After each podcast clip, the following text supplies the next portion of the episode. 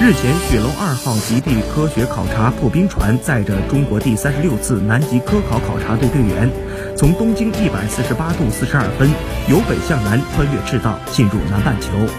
驶过赤道时，雪龙二号汽笛长鸣，考察队员排成数字三十六图案队形，举行拔河、套圈和掷飞镖等比赛活动，以此告别北半球，继续向南极挺进。